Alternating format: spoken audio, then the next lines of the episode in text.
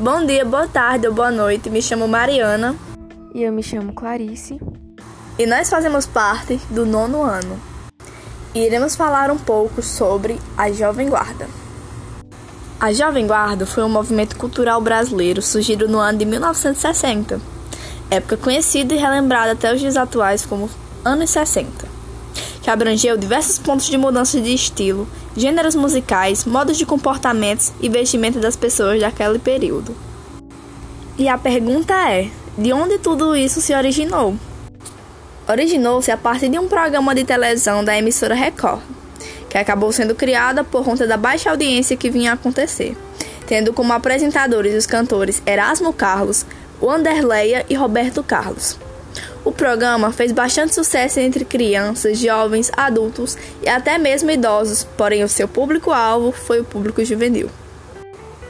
Quais características e o que se buscava? Vamos aprender?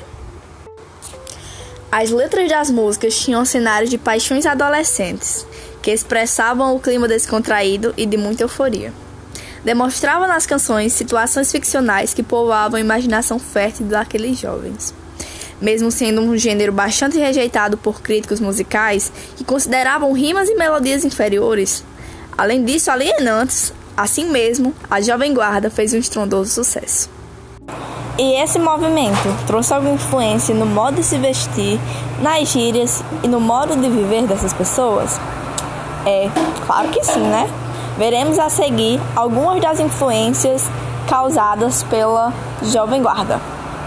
Na Jovem Guarda, era comum entre as mulheres usar mini saias, acompanhado de botas de cano longo e roupas de linhas retas, parecida com a moda lançada entre a França por volta de 1965. Já os homens apostavam nos cabelos de franja, parecidos com a moda dos Beatles.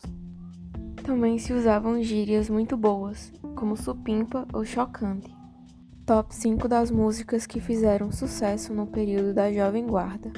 Top 5 das músicas que fizeram sucesso no período da Jovem Guarda: Prova de Fogo, O Calhambeque, Pensando Nela, Coração de Papel e Negro Gato. E encerramos a nossa primeira podcast por aqui. Obrigada pela atenção.